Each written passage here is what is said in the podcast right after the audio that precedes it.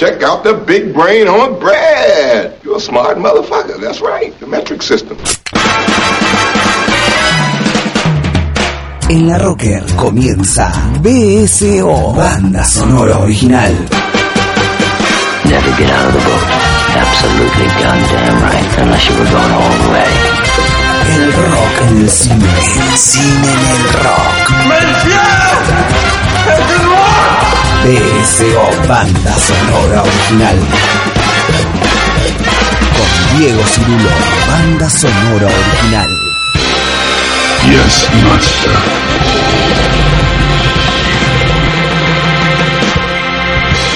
Shut the fuck up, Donnie.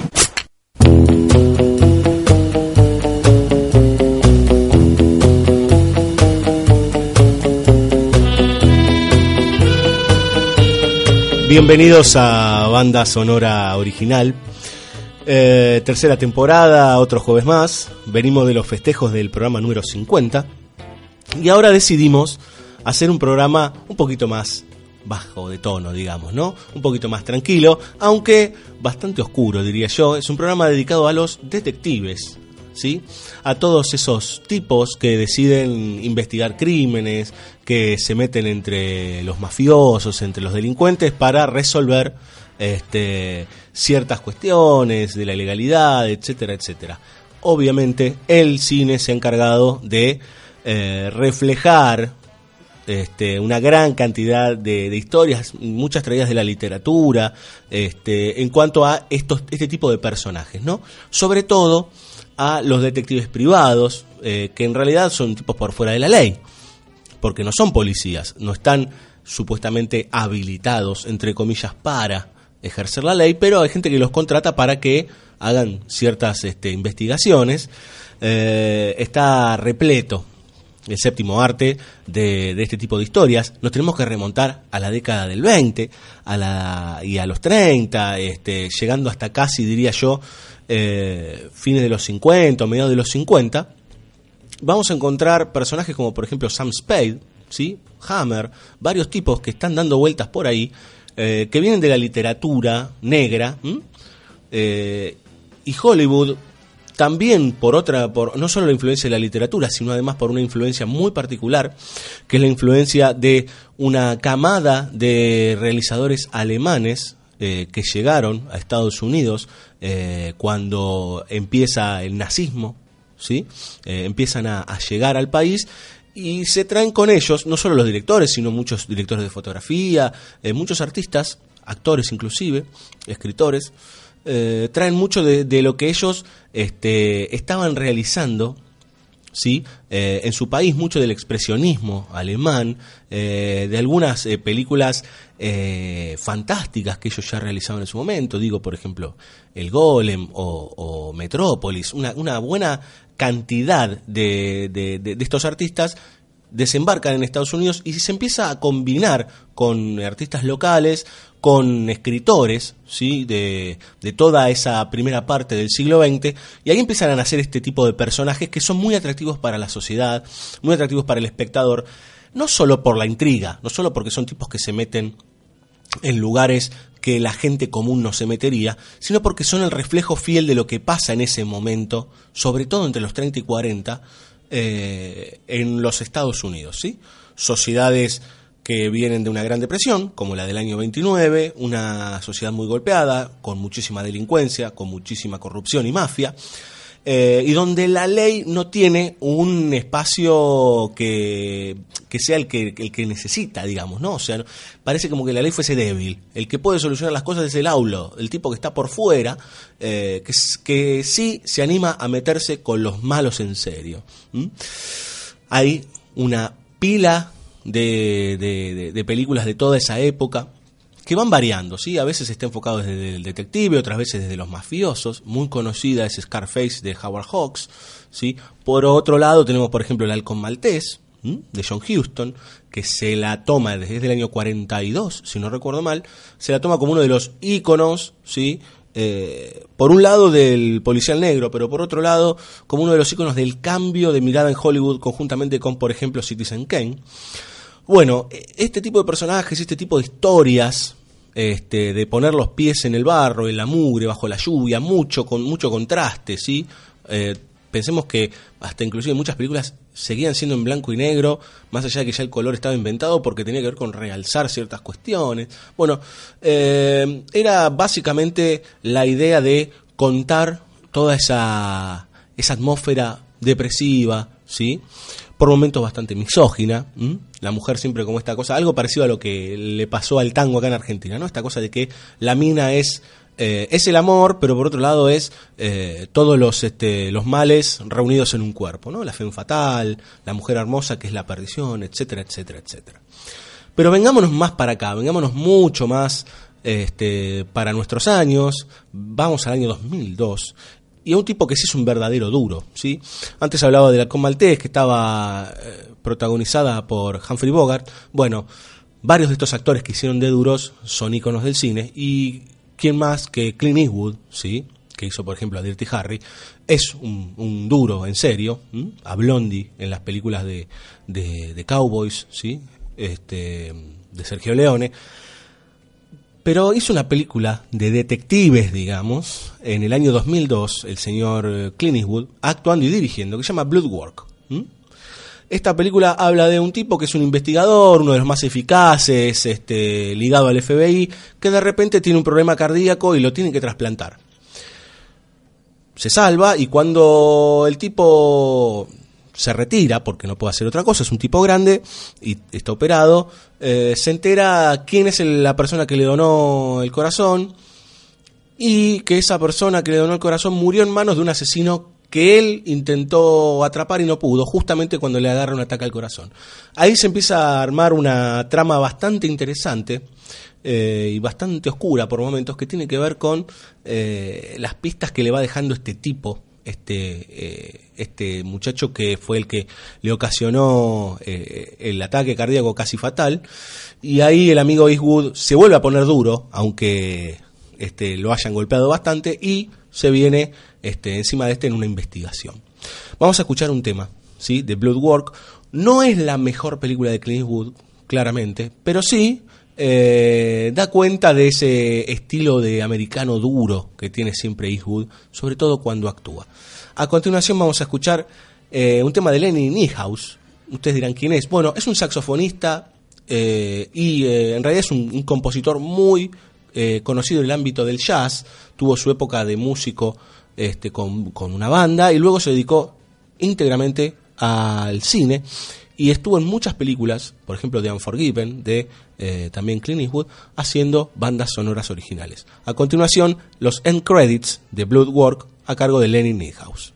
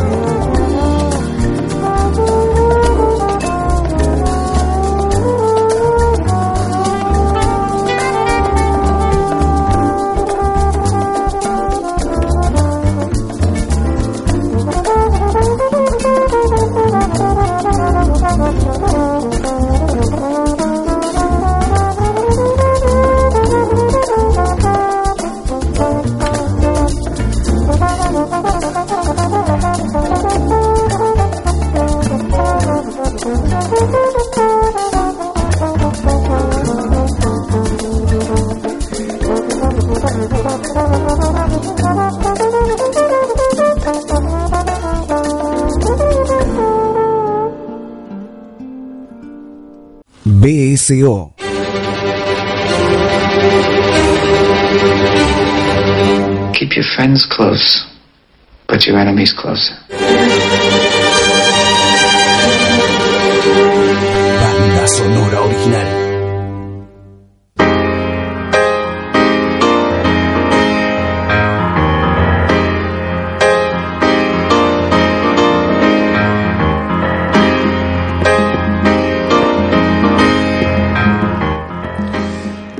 Entre los distintos casos que puede investigar un detective, un investigador privado, están los casos de infidelidad.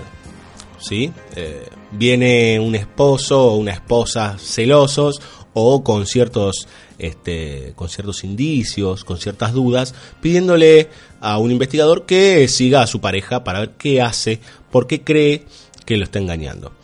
Tal es el caso que le aparece ¿sí? en su oficina al detective privado Jack Gates, o Jack Gates, interpretado por Jack Nicholson en la película Chinatown del año 1974, dirigida por Roman Polanski, una película particular para su filmografía, que está ambientada en los años 20, ¿sí?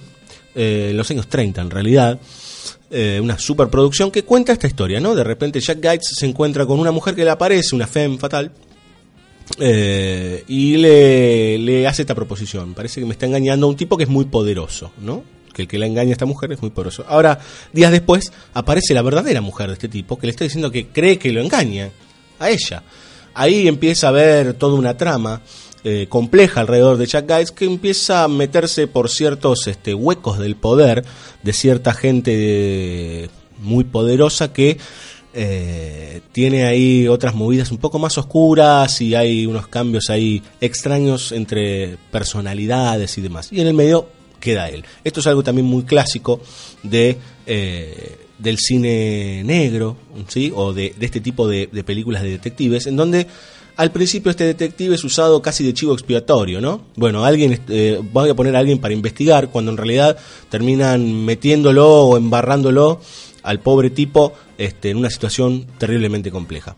Por ejemplo, como nombrábamos antes, el halcón maltés. ¿sí?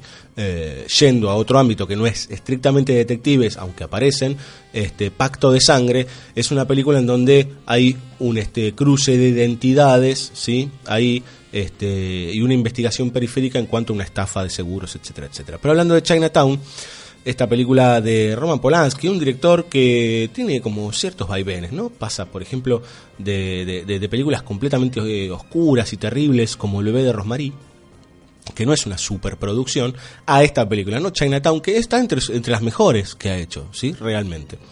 Eh, un tipo que va oscilando este, entre géneros, nunca va a algo demasiado oscuro, a demasiado brillante, digamos, sí, pero va yendo y viniendo en su filmografía que sigue hasta el día de hoy. Vamos a escuchar a Jerry Goldsmith, un gigantesco compositor que ha estado en una pero una gran cantidad de películas. Eh, está considerado dentro de los grandes compositores de Hollywood eh, del siglo XX, una verdadera bestia de las bandas sonoras originales. Vamos a escuchar el tema de amor de Chinatown, que está compuesto por este señor. Ahí va.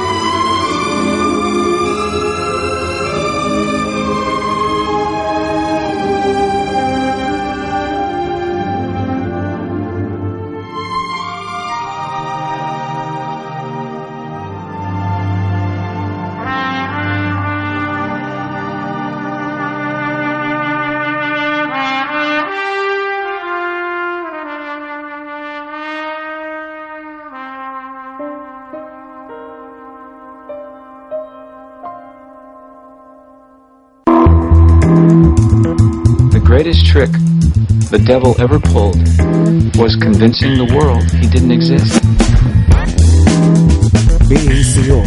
Banda sonora original.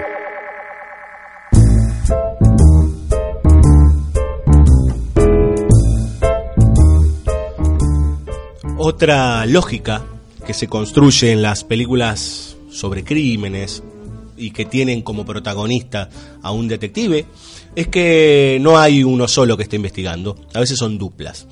Hace un tiempo largo ya hablamos de las eh, buddy movies, por ejemplo, que son estas películas donde dos tipos completamente opuestos o que viven la vida de maneras muy distintas eh, deben unirse o por manera voluntaria o a veces por accidente eh, para poder encontrar cierta solución a algo o para poder llegar a cierto destino.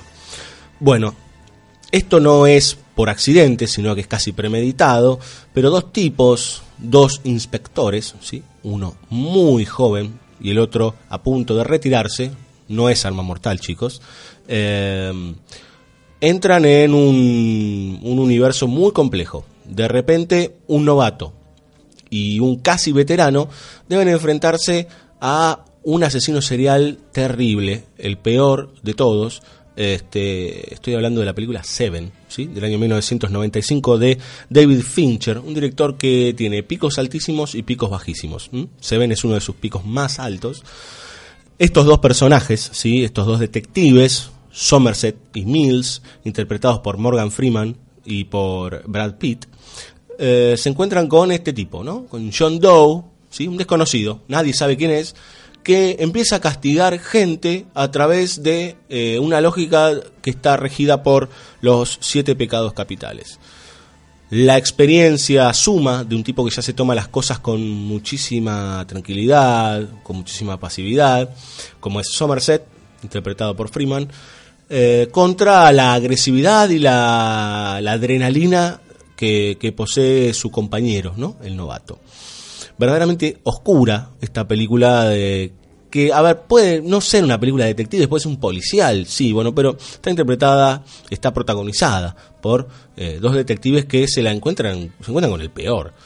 Por otro lado, eh, Seven es eh, la, representante, diría que la, la representante más importante de una gran cantidad de películas de asesinos seriales que se hicieron en los años 90. Eh, otra es El silencio de los inocentes, ¿sí? Eh, película muy, muy conocida, de un par de años antes. Eh, eh, parece que en los 90, con toda la oscuridad que trajo, con todos los cambios y la profundización del neoliberalismo, hizo que se empiece, o tal vez un poco por una cuestión de, de profundizar, vieron que pegó una película y empezaron a hacer una gran cantidad serializada de, de, de films sobre asesinos este, en serie. Inclusive hace muy poco hubo una, una serie ¿sí? que se hizo sobre asesinos seriales particularmente, otra en donde eh, el, asesino serial era el protagonista, entonces como que es un personaje muy, muy atractivo, este, que con muchos matices, siempre mirándolo desde el otro lado, ¿no? por ejemplo está The Kiss of the Girls, hay una gran, el, el coleccionista de huesos, eh, muchas películas que se hicieron en los años 90 y parte de los 2000, ¿no?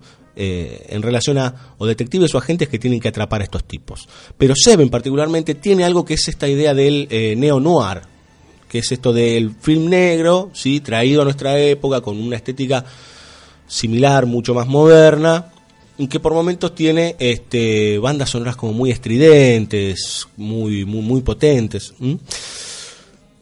Vamos a escuchar, ¿sí? a continuación, eh, vamos a escuchar un tema, ¿sí? muy largo, por cierto, porque estuvimos en la disyuntiva. O seguimos con la línea de música instrumental, que es la mayoría de lo que vamos a tener en este programa, o nos vamos al extremo, nos vamos a la música casi pesada de Nine Inch Nails, que es casi central en, en Seven, y dijimos no, vamos con algo instrumental y de muchísima clase. Entonces a continuación vamos a escuchar a Thelonious Monk, ¿sí? en un terrible tema larguísimo, casi nueve minutos, que se llama Straight No Chaser.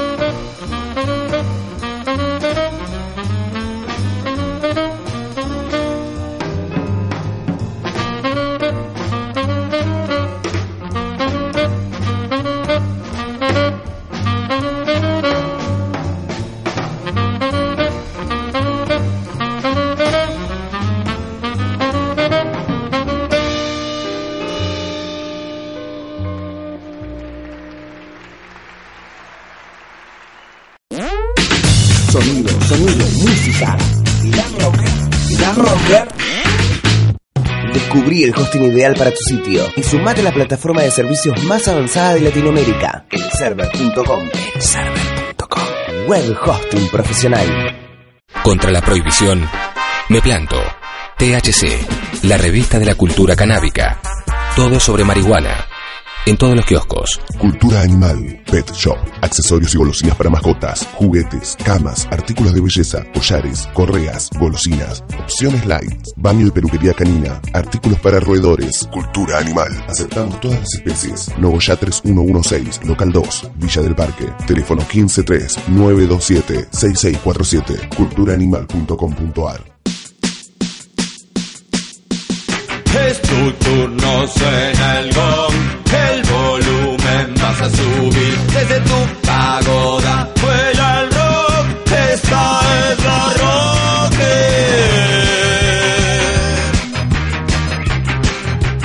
Rocker.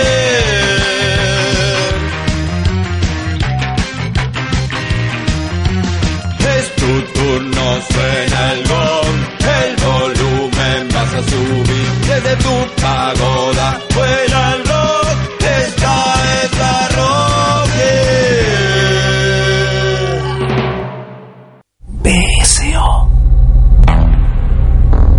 We've met before, haven't we? I don't think so. Where was it you think we met? At your house, don't you remember? No, no, I don't. Are you sure? Of course. As a matter of fact, I'm there right now. Call me. I told you I was here. How'd you do that? BSO.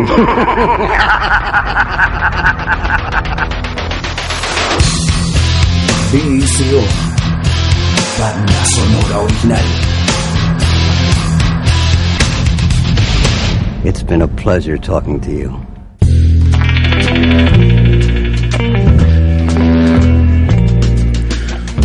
Continuamos con banda sonora original y ahora es el turno de un detective un poco más colorido, ¿sí? Que los detectives Somerset y Mills. Me estoy refiriendo a Dick Tracy, un personaje muy particular que en realidad eh, nace eh, del cómic. Hace mucho tiempo se decía que había un- una cantidad de historietas, sí, que se las llamaba pulp, porque eran historietas eh, muy baratas, con pocos colores, que eran de fácil acceso para el público. En ellas había distintas historias, entre las que se encontraban Dick Tracy, un detective, sí, un tipo que está claramente del lado de la ley, en los años 20, 30, ¿sí? un tipo que eh, pelea todo el tiempo contra la mafia. Y mucho tiempo después, en el año 1990, eh, el señor Warren Beatty, actor más que conocido en el ámbito hollywoodense, decide eh, dirigir y actuar la película homónima, ¿sí? Dick Tracy. No puedo asegurar que sea una obra maestra, Dick Tracy, ¿sí? Eh, para el momento en que se hizo, 1990, todavía quedaban algunos resabios de esos brillos y ese, esas luces de neón de los años 80. Un par de años más también este, dieron cabida a ese tipo de estéticas. Pero Dick Tracy tiene la particularidad de tener todo exacerbado, ¿sí? Tratando de emular de alguna forma al, al viejo cómic norteamericano. Eh, lo más interesante de esta película, que es una película que tiene una estructura muy, eh, muy cliché, si quieren, o muy, este, muy repetida, que es esta idea del tipo que encuentra una fe fatal, en el medio está la mafia, esta fe fatal tiene que ver con la mafia, él empieza a dudar hasta que finalmente decide por la ley, etcétera, etcétera, etcétera. Nunca va a dejar de ser un tipo noble Dick Tracy, ¿sí? Eh, no es como los otros detectives que a veces este, dicen, bueno, me puedo quedar con un vuelto, o saben que como los cago a los malos, como les hago mal a los malos, entonces estoy un poco como perdonado, digamos, ¿no? Bueno, este Tracy no, es bastante noble. Eh, el film este del, año 90, les decía, está interpretado por Warren Beatty, pero por ejemplo está Madonna, y está el mismísimo Al Pacino, que es eh, el antagonista. Eh, tiene un, un buen este, grupo de actores que trabajan en él, pero tiene algunas exageraciones que a veces no resisten demasiado en la pantalla. ¿Por qué la elegimos? Porque tiene una banda sonora más que interesante, riquísima. Y tiene una rareza, ¿sí? A continuación vamos a escuchar dos temas, ¿sí? Uno es Rompin' and Stompin', ¿sí? De Al Jarreau, un compositor también muy conocido. Eh, este tema es muy eh, de la década del 20. Cuando lo escuchen van a decir, esto me suena a Charleston, ¿sí? O eh, a cabarets, se van a dar cuenta enseguida. Pero el tema siguiente es un tema de Erasure. Me van a decir, ¿cómo Erasure en Dick Tracy, película de época? Bueno, los dos, este, los dos integrantes de Erasure decidieron componer un tema, ¿sí? Seguramente les pidieron, que se llama Look Glass Sea. Pero no es eh, un tema techno, ni pop, ni nada por el estilo, sino un tema que está muy cercano a la estética del film. Entonces a continuación escuchamos Rumpin' and Stompin' de Al Jarreau y Looking Glass Sea de los Erasure. Ahí va.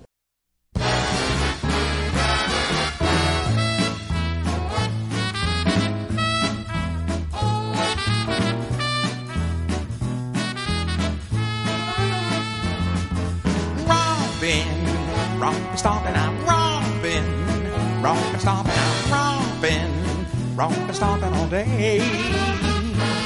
When that old man trouble starts to get you down and the blue skies turning gray. When they start that rhythm and they go to town, they'll be chasing your blues away. Romping, romping, stomping, I'm romping, romping, stomping, I'm romping, romping, stomping all day. Favorite tunes, you'll be jumping and jiving all day. When they hit that rhythm and they sing along, you'll be swinging your blues away. Swinging, I'm swinging and swaying while the orchestra's playing. I'll be swinging away. So let the drums roar, let the trumpet blare from Paris to the double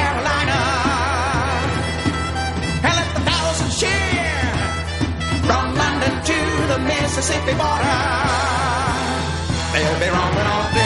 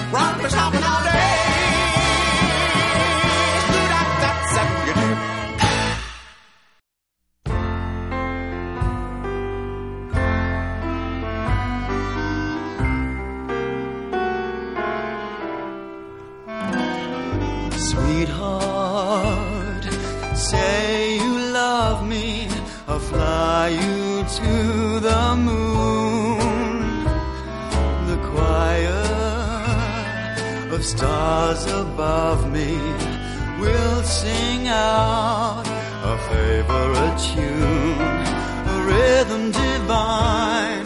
If you're so inclined, the perfect melody.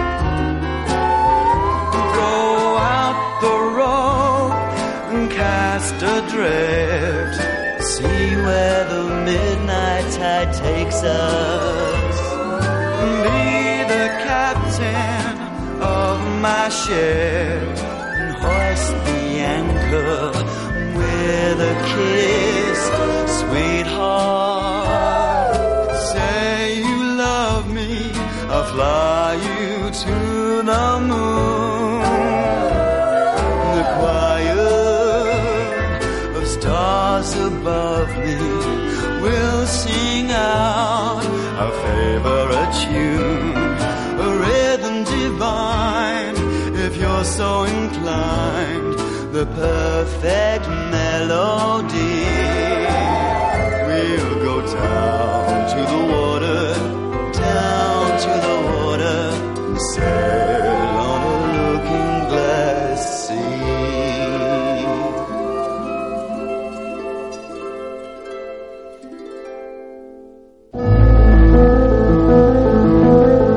Know who you are.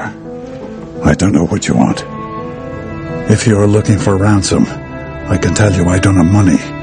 But what I do have are a very particular set of skills. Skills I've acquired over a very long career. Skills that make me a nightmare for people like you. If you let my daughter go now, that'll be the end of it. I will not look for you. I will not pursue you. But if you don't, I will look for you. I will find you. And I will kill you. BSO. Banda sonora original.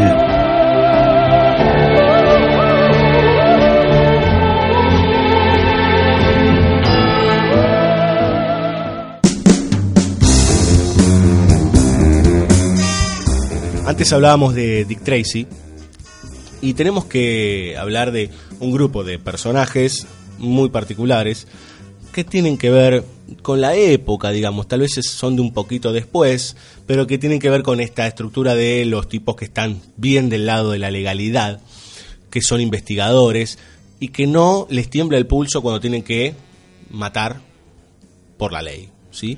Estoy hablando de Los Intocables, ¿sí? Eh, lo que fue primero una serie de televisión y luego película del año 1986 dirigida por uno de los grandes directores italoamericanos, que es Brian De Palma, un tipo que creo que es un abonado en este programa porque casi todas sus películas son muy buenas. Eh, Los Intocables es una película muy sangrienta, ¿sí? Por momentos. Habla, evidentemente, de la lucha este, de la ley contra la mafia. Eh, y es muy interesante ver ese tipo de película en los años eh, 80. ¿sí? Si la comparamos con Dick Tracy, la diferencia es abismal, por ejemplo, sobre todo por esta cuestión que hablamos de lo artificial, eh, de cómo construir el relato y que sea creíble, ¿sí? y que, que uno sienta que está en la década de, de- de los 20, de los 30. Acá la película está eh, construida de tal manera que uno le, le cree a cada uno de, de- de- de los actos, de las escenas, inclusive de, lo- de los personajes y la- las actuaciones.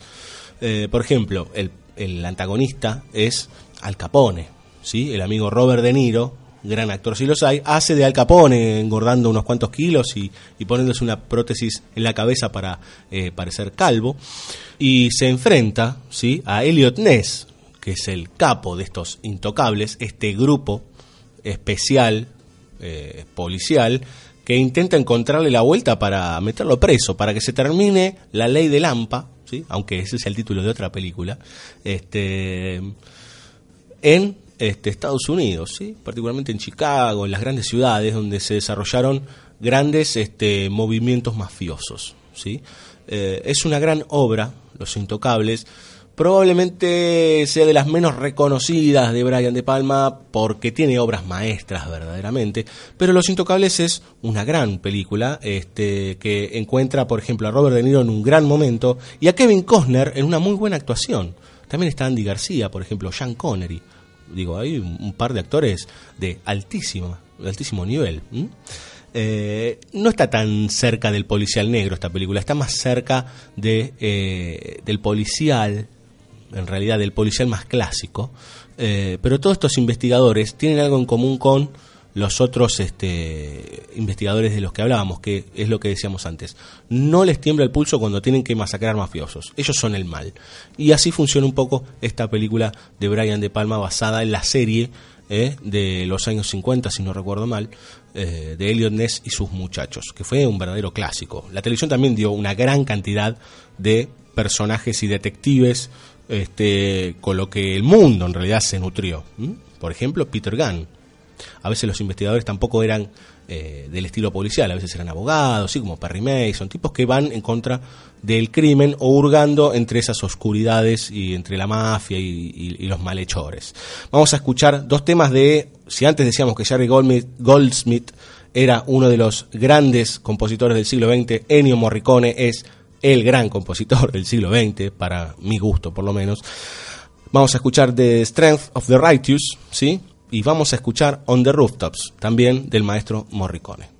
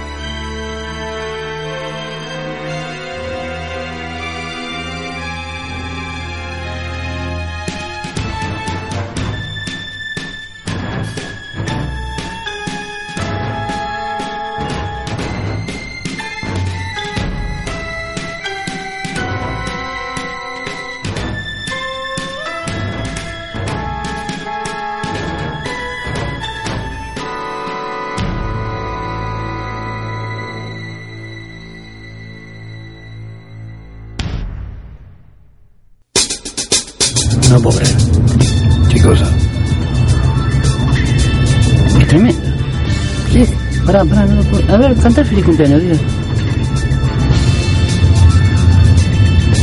Que lo cumpla feliz, Se pinchó la nariz y que lo con un Alfredito hizo fuerte. Ah, que está. Es exactamente la misma canción, tiene la misma melodía. No me hace nada esto. BSO, banda sonora original.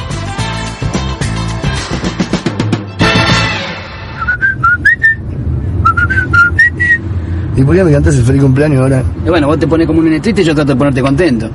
Además no es el feliz cumpleaños, es el payaso Plim Plim.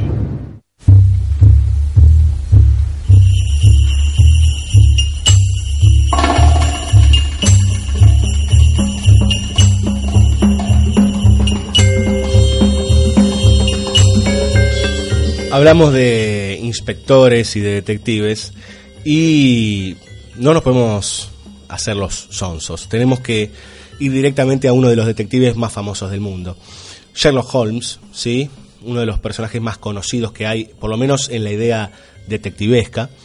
Nace en el siglo XVIII, en la literatura, y a lo largo del siglo XX el cine tuvo ¿sí? algunas este, búsquedas, ninguna, la verdad, eh, a la altura de semejante personaje.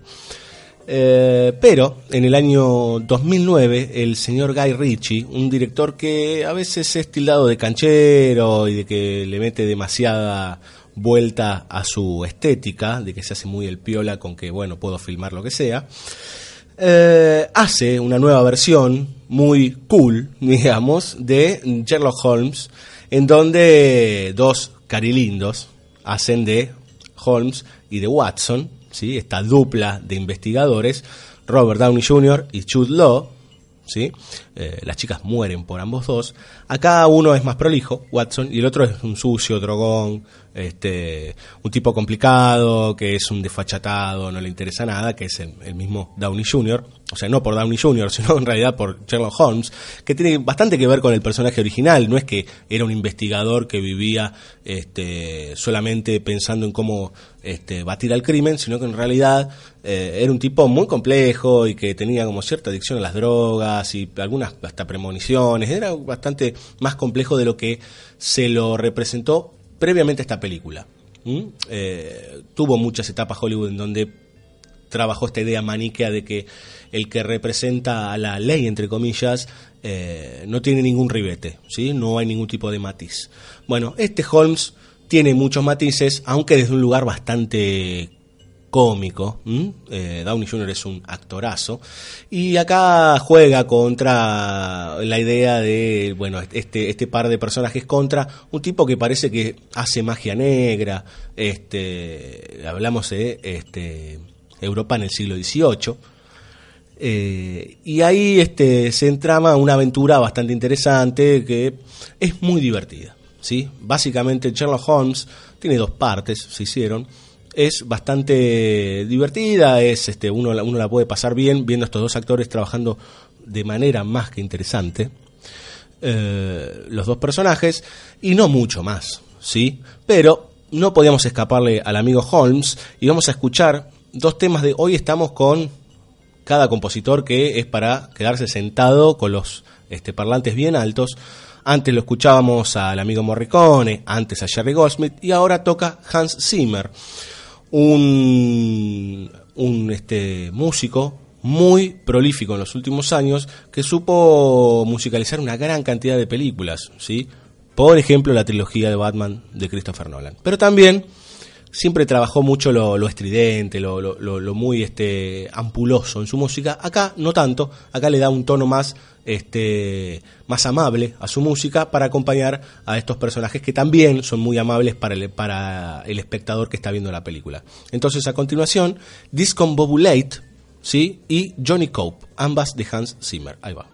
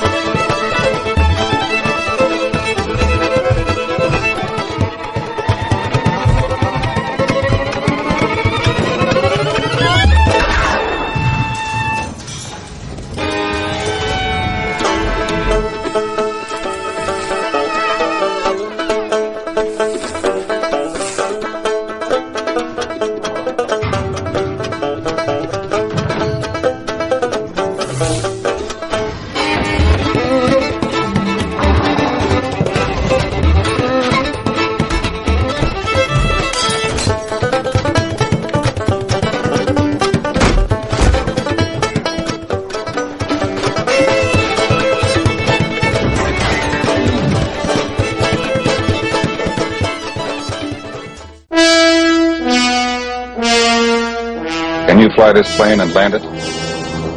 Surely you can't be serious. I am serious. And don't call me Shirley. BSO. Banda sonora original.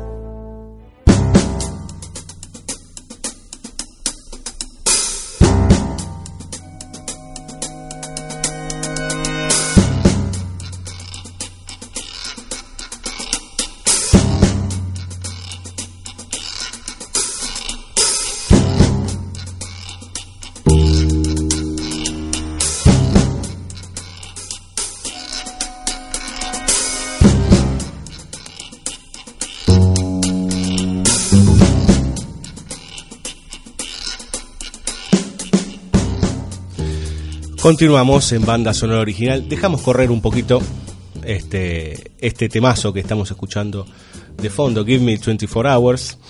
Y ahora ya casi, casi cerrando el programa, nos vamos a dedicar a un este, investigador un tanto más amable.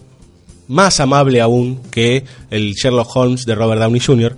Y me refiero al inspector Clouseau. ¿sí? Este no es un detective, ¿sí? no es un tipo que vive en la ilegalidad, todo lo contrario, es este, un, policía. eh, que bueno, que está enmarcado en la película La Pantera Rosa de Pink Panther del año 1963, dirigida por Blake Edwards. Primera de una eh, larga saga de películas eh, que también dio pie a dibujos animados, este, etcétera, etcétera, que cuenta la historia de este personaje, Cluso, que debe encontrar a un tipo que se llama The Phantom, ¿sí? Un tipo que este, se robó, ¿qué cosa? La Pantera Rosa, ¿sí? El, una de las joyas más preciadas del mundo. Ahora, Clouseau es verdaderamente un salame. Esa es la idea del juego en la Pantera Rosa. Es un, un tipo que es atolondrado, torpe, este, y tiene a su ayudante Cato, que es el que a veces le da una mano en los momentos más complicados. Y lo más loco de este personaje, interpretado por Peter Sellers, es que eh, uno lo ve tan atolondrado y tan tonto, pero en realidad termina resolviendo las cosas. Es algo, una lógica muy parecida, por ejemplo, al Superagente 86, ¿sí? Que terminaba apoyándose en una pared y terminaba descubriendo todo el, este, todo el intrincado plan que tenían los agentes de caos. Bueno, algo así es el juego que hace La Pantera Rosa de Blake Edwards, exitazo en su momento. Eh, Peter Sellers es casi, diría yo, el comediante junto con Jerry Lewis, aunque venía antes, y que valga las diferencias entre ambos, ¿no? Son dos tipos de humor muy distintos. El comediante de la década del 60, ¿sí? Con un humor muy particular. Este, él estuvo, por ejemplo, también en Doctor Strangelove, eh, un tipo que podía hacer cinco o seis personajes en un mismo film. Un verdadero as, ¿sí? Eh, como comediante que según su biografía dice que él llegó un momento que estaba harto de hacer a Clouseau, no quería saber más nada con hacer este personaje, pero era lo que más le daba fama y dinero y venía en las compañías para que siga haciendo otra más, yo, la venganza de la Pantera Rosa, la Pantera Rosa 3, la Pantera Rosa tanto, este, porque la gente iba a verlas masivamente. Vamos a escuchar dos verdaderos clásicos ¿sí? de, de la Pantera Rosa, que muchos los van a recordar por el dibujo animado, que fue muy conocido en nuestro país, este, estos dibujitos animados de la Pantera Rosa, que están extraídos en realidad, o sea, se, se sacan de la animación de títulos de la película y se empieza a hacer un serializado que sale por TV. Entonces escuchamos a Henry Mancini, otro compositor gigantesco, que hace el tema de la Pantera Rosa, de Pink Panther Theme, y Royal Blue, ambos dos del señor Mancini. Ahí va.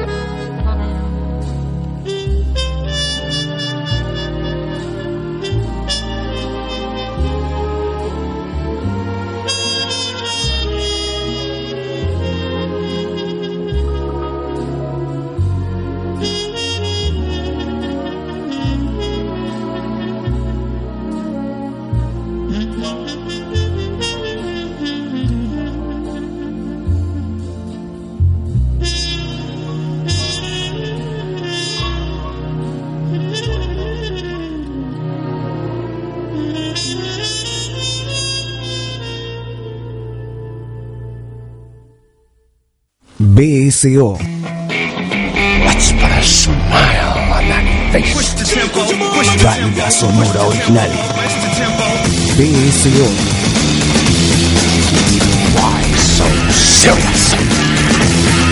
Banda sonora original.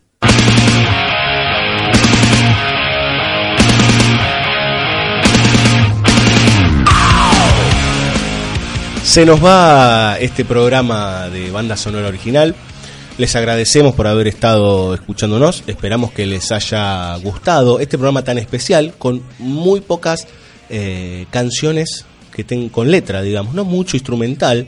La verdad que esta vez hubo un, un buen recorrido de música instrumental con grandes compositores que acompañaron a una pequeña porción que les mostramos nosotros de películas de detectives, inspectores, este y todos estos tipos que intentan de alguna manera representar la legalidad. A veces su propia legalidad, a veces la ley que la sociedad demanda, eh, y a veces este, hacen de las suyas, digamos, ¿no? Este, dicen que eh, robar a un ladrón este, tiene 100 años de perdón. Bueno, mucho de eso también sucede en alguna de estas historias, este, ladrón que roba ladrón. Así era el, este, el refrán.